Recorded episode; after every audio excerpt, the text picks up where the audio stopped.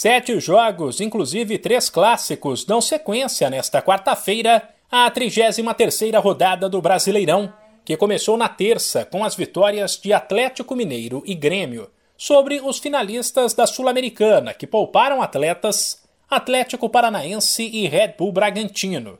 Aliás, depois de mais um triunfo do Galo, os clássicos desta quarta ganharam um peso ainda maior. Caso perca para o São Paulo em casa às oito e meia da noite no horário de Brasília, o Palmeiras ficará 13 pontos atrás do Atlético, com 15 ainda em disputa. Ou seja, adeus título.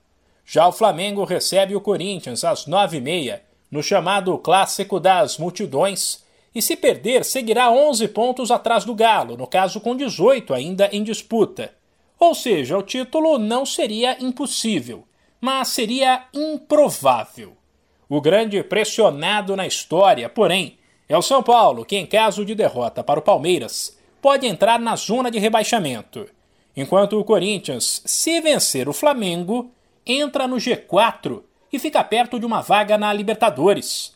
O outro clássico da quarta-feira será entre Fortaleza e Ceará, 8 da noite.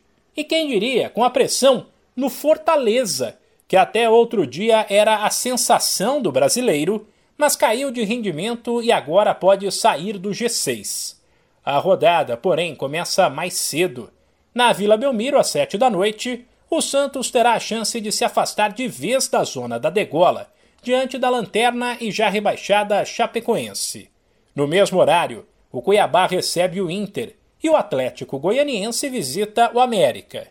Às oito e meia se enfrentam Juventude e Fluminense, e a rodada termina na quinta-feira com um confronto direto na luta contra o rebaixamento entre Esporte e Bahia, nove da noite.